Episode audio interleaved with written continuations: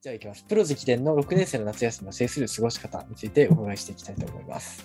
そもそも夏季講習にするにせよ夏休みって何する時期なのっていうことなんですけど、中学受験生において。はいはいと。いうことなんですけど、まあ、石橋さん、やっぱりもうこれは何でしょうかね。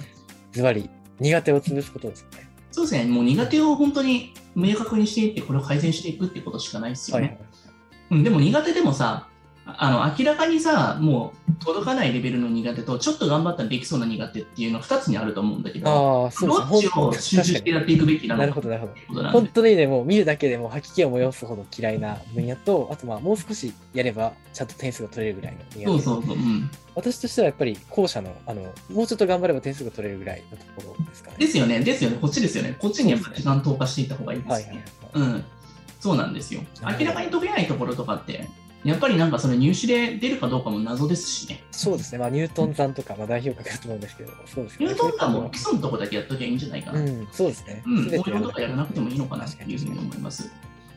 まあ、あとは、夏休みが終わると、まあ、苦手を潰す期間もほぼないっていうね、結あー構これ意外ねと怖いですよ。なるほど。なので、もう関西圏の方とかさ、もう11月、12月に試験があるわけだそうよ。ですね、めちゃめちゃ早いですよね。そうだあとうん3ヶ月後ぐらいとか入試だよ。そう考えると 怖いです過去ね。問入れるって時期になるじゃん、3ヶ月。はいはいはいこの中に苦手克服なんてもうできないよね。確かにそうですね。もうなんか焦ってきますからね、だんだんその時期になってくる5年生においてもさ、今まで4年の苦手があるんだって、その潰す期間はその夏しかなかったりするわけだから、安易に夏季講習に入れ込むと、その学年の時に入った時の、例えば5年に入った5年の内容を網羅したりとか、新しいものをやりかねないから、うん結構危険だよねってことだよね。前に進もうとするところがあるから、まだもっと応用聞かはせいるはいはい。ああ、そうですね、確かに。あの、塾の方だとやっぱりこう、こういう感じなんですね、ガンガン。そうあとは、なんかその子に合ったレベルかどうかわからないけれども、最大公約数的なものしかしないから、本人の苦手かどうかっていうところも、全然そこわからないようね。ん。そうですね、もう本当に苦手なところは1日ぐらいしか当たらなかったりとかありますからね、書きそ込う、みそしたらそのうちのさ、まあ、1ヶ月半なりがかなりもったいなくなるわけじそゃうないでですすか。ね。その1ヶ月半あれば、そこを本当に重点的に何周もできたはずですからね。そうなんですよ、そうなんですよ。うん。そして、実際今のこの夏休み前って実際何をすべきなのかって言ったら、これはね、もうね、今まで模試やったじゃないですか。四谷の模試だったりとか、首都模試とかあった時の、この時にくしゃくしゃポイするんじゃなくて、できてなかったところだけの、その間違ったところだけピックアップする。はいはいはだとい思うんはですい。よねそこのうで時すね。に、なんか、やっ気になって、うわ、間違ったのをむっちゃ探さなきゃいけないじゃない、ここは俺はカジュアルに、結構それこそ、まあ、YouTube 見ながらでも、ちょっと間違えたとこだけを全部ピックアッああ、プなるみほたどいな。作業的な部分でいいと思うんですよはいはいはい。それは割と楽しくできそうですね。そうですね作業的な部分で、こにこなんか意外とひっくり返って、この間できなかったら、あんなのなんで解けなかったんだろうはいはいなと思うので、ちょっと乗りツッコミ入れながら、ちょっと入れていきましょう、確かこにの1ヶ月間なるは。ほど。楽しそうですね、それは。そうなんですよ。これはでも、お母さんとかがやってあげた方がいいかもしれないです。ああ、確かに確かうに。ん、お子さんがやると、やっぱり自分が間違ったものって結構きつかったりするから、でも向き合うのに相当そ精う神的ストレスあが。とは、どこがこの子にとって本当の苦手なのかっていうところとかも、結構ね、あの自分、自己解釈して分かんなかったりするから、これは大人あに見てあげた方がいいですね。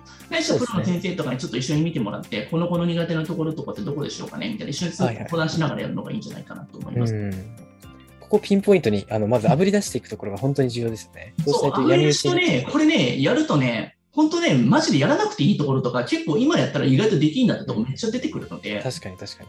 うん、しかも意外とそんなになんかやる範囲とかってなかったりするそうですねマジ確かにこれだけやっとけばマジいけんじゃないのって思考に変わるんで、なるほどこれ。ならまだチャンスあるなっていうふうになっちゃいますよ、きっと。ある種やる気も出てきますね、そうすると。そうですそううん今まで漠然と放置してた苦手分野っていうのが、ある種自信を喪失させる原因になってるパターンがそ多ういですね。しかも4年のある単元の家の部分のここだけが抜けてたってことも分かれば、そこだけをやっぱり集中的にもらったりとか、それだけでも変わるしさ、そうですね。逆になんかやらなくていいとこ結構あったんだみたいなところとうか、ん。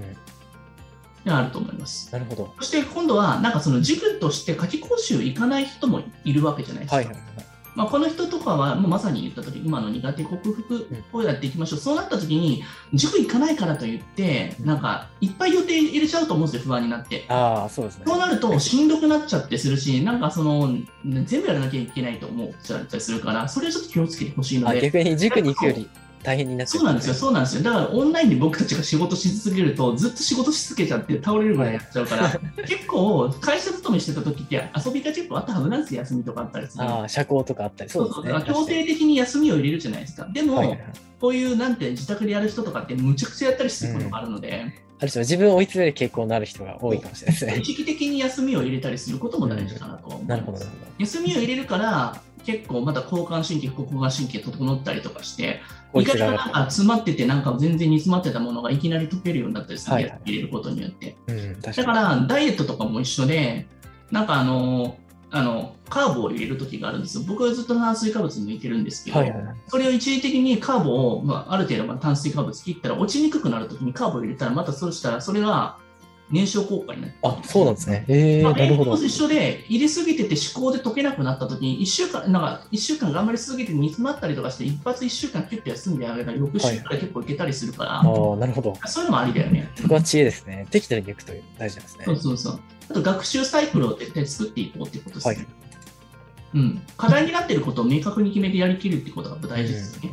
まず単純作業的な部分は毎日やっていくってことと思考に関しては解けなかったりとかそれって疲弊する必要もないじゃないですかそれだけ最,、は最初と最後のさ前半とまあ最後のところの部分が作業系で終わらせて中のところ思考系とかにしていくああ、サンドイッチでやるんですね。そなるう、ほそどれ。やっていけば、なんか一日がさ、なんかさ、残念な気持ちで終わらないじゃないですか。確かに、作業系はまあ確実にできますからね。できるし、達成感もあるじゃないですか、そこで最後テストとか、ちょっと小テスト的な感じで覚えれたみたいな感じにしてあげると。確かに思考系で全然解けなくて、後味の悪いまま寝ると良くないですね、精神的に本当に。夢にまでなんかね、うなされる可 能性そうですね。翌日のパフォーマンスにあの悪影響が出ますね、本当に。石橋先生とかなんかさ、はいはいあの高校とか大学の時のさ、はい。はいそのなんかその試験のこととか、なんか煮詰まりすぎて、夢に何回も悪夢として出たことあるんですか。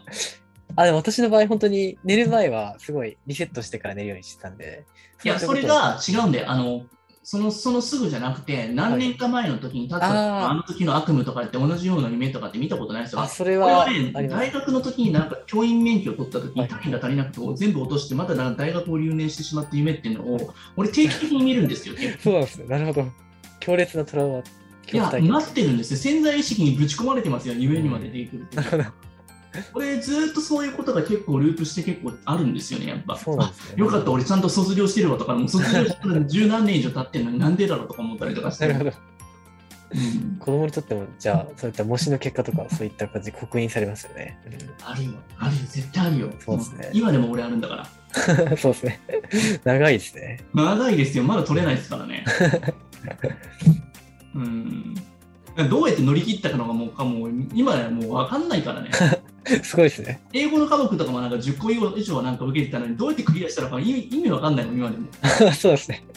もうご自分でも記憶にないぐらい。文化をコミュニケーションとか、なんかいろいろありましたよ、なんかオーラルコミュニケーションとはいか、はいそのなんで通ったのかさ、あのね、あのグラマーのやつの試験とかも覚えきれなくて、気合で覚えれるもんじゃなかったっていうね。うん、なるほど。意味理解をその時もっとやっとけばよかったんだけど文法構造を理解できてなかったの終わったりとかああ、まあ、その中になんかドイツ語入ったり中国語入ったりとかしてなんかどうやってクリアしたのか本当1日で試験全部あったんだけどなんでよかったのかよく分かんないすごいですね。 いろいろな。人間ってなんとかなるんだろうなと思ってあのそうですね。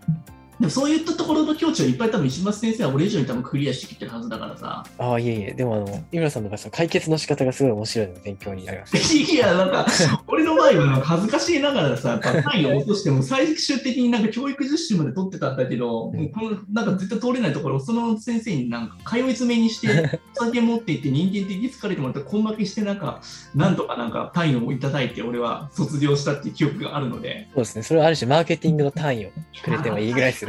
いや今だから言えますけどねいえいえいえ。就職活動の時とかも一度なんか落とされた時に俺何回か電話かけてなんか待ってたりとかしてしつこいからまあいいよって言われてそれでなんあ、かそうなんですね。すごいですねあ。ったんですけどねなるほ ど。うん、まあ常識の破壊ですよね。いい仕事そうですね。だねきっとこいつならやってくれるだろうなと思うって。ん。確か家に。に違う仕事してるんで申し訳ないなって感じですけど。そうですね。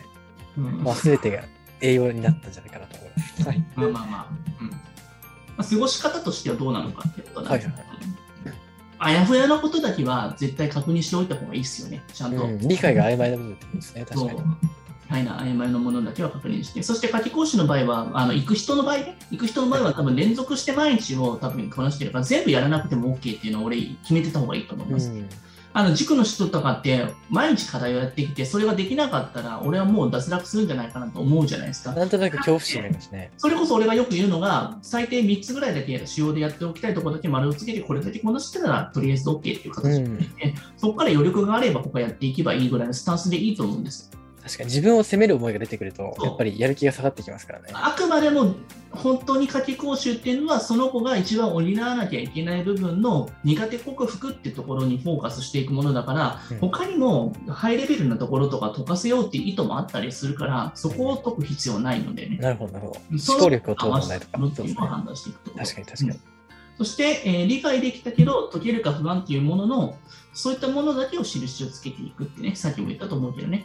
はいそうそう花火型学習法もそうそう活用できそうですね。前なんかさ、分かったけど、なんか点数化できてないなっていうものだけを知り続けるってことですね。うん。で、そこで結構なんか、試験前に理解してたんだけど、いつも本番になったら解けないんですって方いると思う。ああ、理解できるのと解けるのは違いますからね、そう本番で。うんでもなんか、試験終わった後に解き直したら、意外と再テストして取れてたりするんだけど、なんで本番はできないか。で、そこには、やっぱり本当に無意識化で間違えないように工夫するまでの反復ができてないということと、まだ自分のものになりきってないんですよね。うん、だからそこを訓練させていってその答えと問題を行き来するフローっていう回転数を上げていくっていうことを意識的にやらないと、点数って身につかないからその取る力ってなってこないのでそこを意識的につけていって夏休みは死ぬほど反復繰り返していくってことですねうんうん他に関しては休むっていうことを意識的にやるってことですね、なるほそういう感じですかねあとはいテンポよくテンションの高い時にリズムよくやるっていうのは僕は大事かなと思いますど。そうすると好循あの好循環でルーティンをね、うんできてくると思うので、あこの時波に乗ってる時に結構行こうみたいな感じですあよね。あ、ある種作業系はそういった形で、あそのうでドすーパミン出しながらやそうでるすって感じですね。。あと、そこだってきた時に思考系に流していって、最後、えっ、とね、作業系っていう感じで、本当になんかビッグウェーブを待ってるサーファーのような感覚で行った方がいいんじゃないかなと思いますビッグウェーブを待ってるサーファー、面白いですね。そう徐々に徐々に最初はなんかさ、海が来るまでなんかはいはい体を慣らしてやっていって、作業系をやっていって、ああ、はいはい。そして昼頃に体力がついてきた時にグワーっていって、うんうんそしたらなんか夕方ご飯食べた後に夜にまた今日やったやつの復習とか作業系で終わらせてゆっくりみたいななるほど感じのこういう感じの、うんそうですね、うん確かに。まあ、できる子は無意識に実践してると思うんですけど、意外そとれを夏休みのうちに意識的にこのね好循環ルーティンの作り方っていうのを作っていくのが大事かなと思ないるほど、なまるすほど。確かに。うん、そして一日にやるべきルーティンも必ず翌日寝る前とかに決めた方がいいんじゃないかなとうん、そうですね。うん、寝る前に決めると朝起きた時に一番にあこれやらなきゃいけないんだって意識になるからあー確かにですねうん、朝起きる瞬間からもう目的意識が働きますそようね。ですそうですそしたらそれが達成できた時の一日の達成度ってすごく充実するのであ一日今日も頑張れたなっていう風になっていいとこに、ね、気持ちでとこにつきますよね、なるほど。うん、あとはなんか中途半端にエンジン止めてしまうともう一度かけるのにすごく時間がかかるっていううね、ん、そうですね。まあねあのなんていうのかな廃屋車だったりとかさ、はいはい。そういった車とかってさ、一回エンジンかけることでめっちゃガソリングングン入れるんですよ ね。なるほど、そうですね。ハイブリッドカーはそこを克服してますけど、もったいないですよね、本当に。うん、まあでもハイブリッドもさ、良くないところもあるんだけどね。あ、そうなんですね。 ぶっ壊れると修理代すげえ高いから。なるほど。システムはぶぶっ壊れる可能性がありますから、確かまあ便利さゆえにってことなんですけどに。ね。うん、そういったものが壊れてもいつでもなんかできるような自走力が必要なのかなと思いうん、ますそう。ですね。自分で修理できる力が必要ですね。うん、まあ一番克服べきすすべきところだけを明確にしていくってところですね。できないところはまあ承認してあげることは大事ってことですよなる。ねほどなるほど。しかも、うん面白いのが子供でも、俺はダメだって言ってる子が、あ、でもでも大丈夫みたいな感じでね、はい俺らできるんだっていうふうに覆しながら、そうやってなんかあの、自分の声声もね、なんか独り言も変わってくると思うんだよあーなるほど。してると潜在意識レベルで変わってきますね。生徒とかで最初はダメだ、俺解けなかったからダメだって言ってたのを教えていくうちに、なんかそういう発言もしなくなってくるんです確よかに。口癖は移りますからね。 口癖確かに変にわ。るんで、なるほど。自己それ洗面白い脳がです入るね。わけだよね。うん、確かに確かに。うん、でも最初は自己洗脳じゃない、やっぱ。そうですね。自己洗脳した上で結果に現れてきますからね。そこうはん本当に不思議ですね、メカニズムが。うん、あとはすあの隙間にはほぼ暗記っていうそういったものをさ無意識的にやっていけるようになるといいよね、うん。まあ、二宮金次郎風に。そうですね。まあ、僕らではスクイズレットっていうのをさ作っててさあれあるからさそこでやっていくのもいいと思うしそうですね。ゲーム感覚で。うんあとは自由研究ってところもねありますよね、はい、これ夏休み自由研究結構あの取り組まれる方も多いということで以前あの直木先生の YouTube でも話されていたんですけそうど。だね、1年前かなんか話してましたね、もう。そうですね2年前になるのかな はい。気が立つのが早いですねう。ん。星座カルタ。これいいですよね、星座カルタ。今なんかもっとそれより便利な道具とか結構売ってますからね、割と。そうですね。アップグレードされてますね、だんだアん。ップグレードされてますよね。もうカルタどころじゃないですよね。今でも電子系そういう風になったりとかしあてりるまし。すね。あとチェリーのゲーム。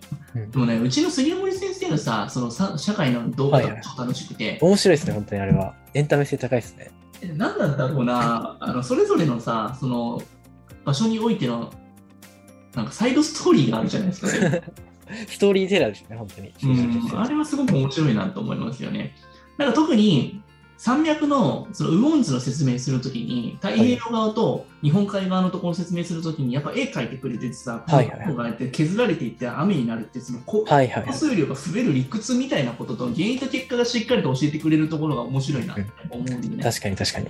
うん、しかもそれに似通ったなんか YouTube とかなんか実際抜粋してきてくれてるから一番そう面です白ねいことやってくれてるから結構それはね、本当なんかあこれなんか自分で調べる横着の俺にすごいいいなと思って 講師としても勉強です。このね答えになりうるところを説明してくれるものを探すのが一番しんどいんだよねああ、なるほど。意外と検索しても出てこないですからね。確実はそういうのライブ授業で僕らやってるんでね、かに。うん、そうですね。うちの会社はい。まあ、あの興味あったらね、ご相談してください。いや、本当面白いですよね、あれは。そうですね。いろいろ工夫を凝らしてますね。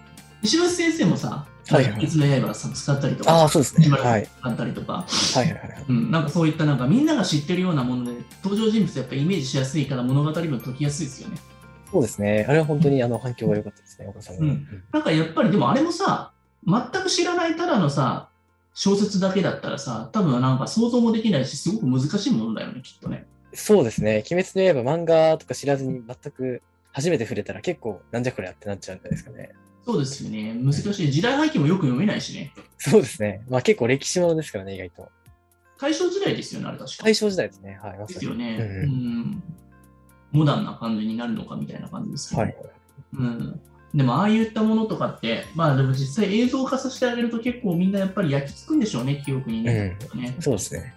例えば石橋さんとかは、その登場人物が多い女の子の名前とかってたくさん出てくるパターンのあの話あるじゃないですか。はいはいああはいっい。たところでキャラクターを分けするときにどうやって区別してたんですかああ、でも確かに自分の中でもやっぱり、なんかそのセリフとかから自分が今まで会ってきた女の子の中で似たような性格の子をイメージしたりとか、そういった形で対応してましたよね。それが例えば学校のところでそういったコミュニケーションを取ってなかったりとかした場合だから結構想像しにくくないですかそうですね。そういった今まで会ったことのないタイプの人間はあまりイメージできないですからね。 あとは、疎開しなんかしてるなんか小学校で、クラス全校生、全生徒とかさ、10人とかいるとか、きついかもしれない。それ難しいですね。はい。うん。確かに。あーうんやっぱいろんなところで、やっぱ経験って結構大事だよね、そうか。うん、そうですね。うんあとは、なんかそれを、そういったものを一人一人キャラクターで絵で描いてあげたりとかしてたかな、とかだねああ、なるほど、なるほど。いいですこうね。いうカテゴリーの、でもなんかそのカテゴリーの女の子もさ、ある程度4つぐらいのパターン作って、大体同じパターンですよね、結構ね。そうですね。人間の性格、タイプ、そんなに多くはないですからね。別に分けるってやり方です。うんあとは列車巡りも、この間ありましたよね。なんか日本はいはい人結構、あの、 私もやってみた列車巡りっていうよりい。かは、あやりのまし列車が好きな男の子も結構隠れね、鉄道マニアの子が多かったりするたかはら、いはいはい。そういうのもいいでしょうし、うんなんとか銭湯やったりとか、あとは車が好きだったら高速道路の話とかもやっていきながら、うんうん気合入ってる人はうあの頭から下まで全部高速で一緒に行くお父様いらっしゃいます。すごいですね。気合入ってますよね。そしてなんか道の駅でもう全部行き過ぎてなんか100万ぐらい使ったってお父さんいましたね。そんなことがいらっしゃったんですか。すごいです ね。入ってます徹よ底してますね。うんになんか日本全国夏車で行くぞみたいな感じで。それはお父さんとしても相当楽しいでしょうね。それを夏休みの自由研究にしてあげて、お父さんとの出会いみたいな写真で夏休みにやって、もう、にもう夏休み日本全国の車で行く。ええー、それもなんか。それを写真撮っていいって、道の駅から全部撮って、なんか取り合ったみたいな。うんですね。かっこいいよね。いいですね。なんか。やってそみういうたのいですもなんか気合入ってていいよね、なんか。うん、確かにう。んあと知的好奇心をね、刺激しつつ、自学授業に出そうな分野、今もそうですよね、今のも完全に。そうですね。まさにこれら3つは例ですけど。お母さんとかだったら、こんな車で気合いに行かそうで、なんか、じゃらんで全部調べるとか、行きたいなん か、うん、なんか5つ星ホテルとかばっかり行くみたいなね。はいはいはいはい。そう星のリゾートばっか検索しそうだけど。 確かに。都心の。 まあ、それはそれを置いといて。うん穴場のとこの旅館とかもね、探したりしつつ、どうやって行くのかなみたいなね。シミュレーションしてるのに、ですね。うん確かこの時期は本当に無理させないっていう結論ですよね、意外と。なんでかって、それからの時期の方が長いからですよね。うん、なるほど。特に子供にとっての時間感覚が大人とは違いますからね。で最初にね、なんかやっぱり ね、気合い入れすぎるとね、まあ、エースとしちゃうんでね、やっぱね。演奏ですね。 車乗り絵が面白いですね。うん、確かに。そうですね。ギアはまらなくなってニュートラルな状態になってました ね。そうだねそれ恐ろしいですね。なるほど。うんニュートラルの状態って怖いね。アクセル踏んでもずっとね、空ぶかしになっちゃうからね。ああ、それ一番危険ですね。確かに。うんうんでもそれって知らないうちにあれ入っちゃうんだよ。あそうですね。勉強も一緒じゃない知らないうちにさ、演奏してやってなんかさ、自分でも自覚してない状態なんですね。そうそう、演奏なっしてちるゃう時からね。うん。だからなんでそうなってるのっていう子もいるし、うん今日とかもなんかあの、と面談させていただいた方とかだったら、なんかあの、最近、なんか貧乏ゆすりが多かったりとか、うん。うん、なんか勉強に集中してないなみたいなことを聞いたんだけど、でも5年生の時になり始めたかなったって言って、4年生の時はなかったってえー、なるほど。完全にそれってストレスじゃんって話をしてねそうですね。確かに。客もと観も的とに見なんた。から発達障害気味の子でもないし、うんなんかそうなんですよねみたいな感じで言ったら、でもなんかストレスになるようなことしてるんですかねいや、まず理解できてないっていうことを知らないうちに追い込んでんじゃないんですかって言っうて、ん、うん、なんかそういったところでそういうつもりはないんですけど、でもそれが出てるってことは、もうだいぶ SOS 出てるから気をつけた方がいいんじゃないですかって言って、うん。体の反応として出てるってことですからね。それも結構最後の状態ですからね、体の反応として出てる場合のフェーズ確かに確かに。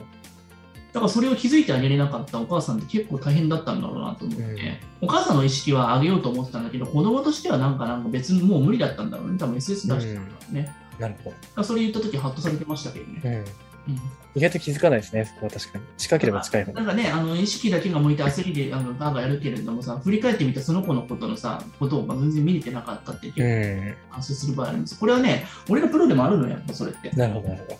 そこはすごいかわいそうなことをしてしまってた俺も思ったことがあってさ、そうなんですね。うんまあ、苦手を意識させすぎないっていうことですね。うん、これもね、ほんとモチベーション下げる原因になるよっていうことで、そうですよね。最初におっしゃってましたけど、一番苦手っていうか、もう解くのも嫌ぐらいのやつには手を触れない方がいいってことですよね。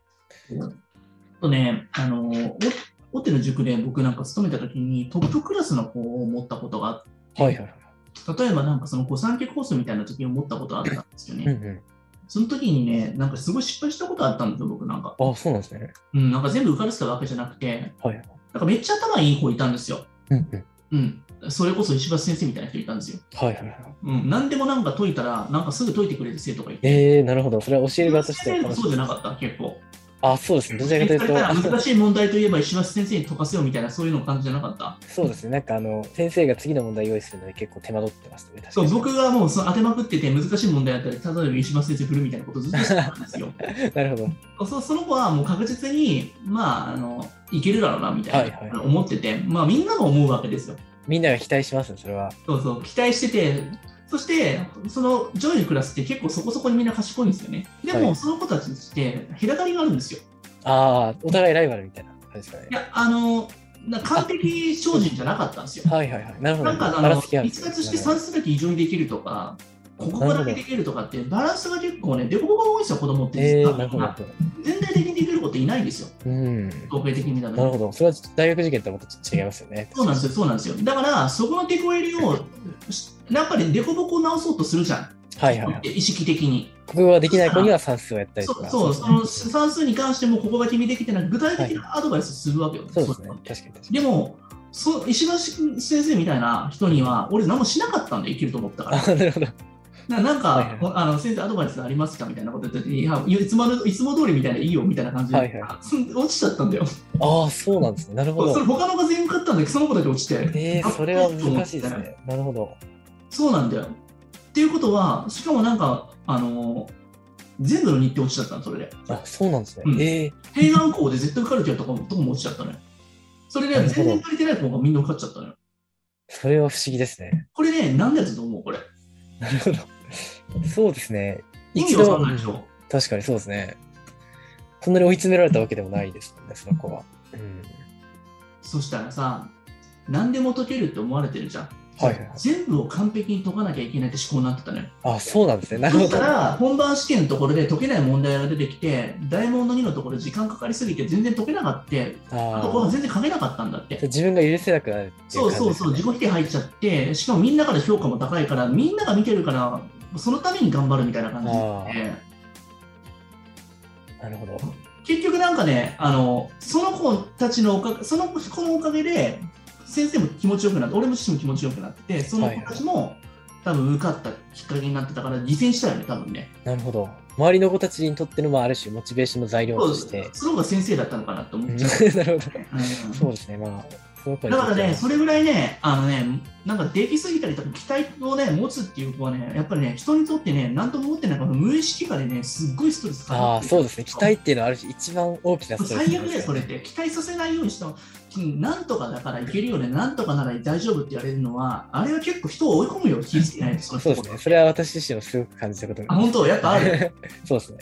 もう、僕 常に感じは逆に言うと、石橋先生には抜けてるねって言われた方が逆に喜ぶのかなと思って、あーそうですね安心するのかなと思って、人だなと思っちゃうかそうら、ですね。はいはいはい。うん、僕はそういうふうに意識してんだけども、うん人って完璧な人なんかいないからさう、んうん、そうですね。うん、だから、そんぐらいやっぱりなんかプレッシャーってすごいね、人をね、あのどんなかんすごいできるだろうと思ってる子でも落ちちゃうんだよね。うん。だなかるほら僕勝てど。るぐらいとか悪い子のぐらいの方が、あとはもうさ、なんとでもなるって思ってる、攻めてるマインドの方が強いからね、か確追う実に側の、チャレンジャー側の方が意外と強いですからね、メントルにおいては、本当に。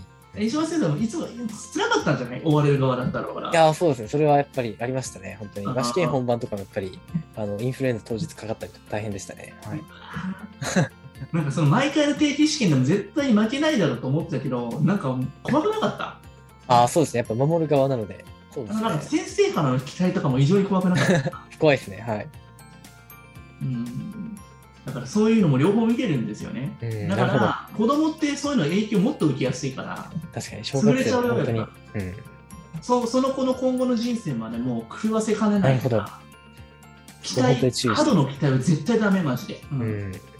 うんこれはね、本当に僕はね、身をもってね、それをね、反省してるんですよ な。るほど。そういったエピソードがあったんですね。今回初公開ということになってまだすけど他にもいっぱいあるよ、そんなのは。そうなんですね。なるほど。うん面白いですね。親からの期待を全部こう受けてきたんだけど、それでもなんか全部受かんなかった子もいますよ、やっぱ。ああ、そうなんですね。うん、ここで本当に前置き校とかをなんかさ、ちょっと軌道修正してやりたかったんだけど、やらせてなくて、ああ、ななんるかほもど。っとお母さんに怒られてでも、なんか嫌われてでも、めっちゃなんか喧嘩腰で言ってでもい言いやよかったなって、はいはいはいめっちゃ後悔したこともあんまやっうぱ。ん。なるほど。その親御さんは、これ以上以上じゃないと受けたくないみたいな感じで。ですそれしか受けないとか言い出したんだよ。ああ、なるほど。もと視野もがと狭くなっちゃってですねい。やもともとでもそれじゃない、それ以外じゃないと、もう受験やる意味ないぐらいの話を思ってたから、やっぱ価値観の相違だったり、そこまですり合わせができなかったし、俺の考え方をちゃんとなんか伝えきれなかったところに原因があったんだよなるね。ほど。だからそれもあって、俺はこうやって配信続けてるの、実うは。ん。そうですね。まあ、そういったすれ違いがこれ以上ないようにと。そうだよ、かなり後悔してもやっぱ。うん。うん。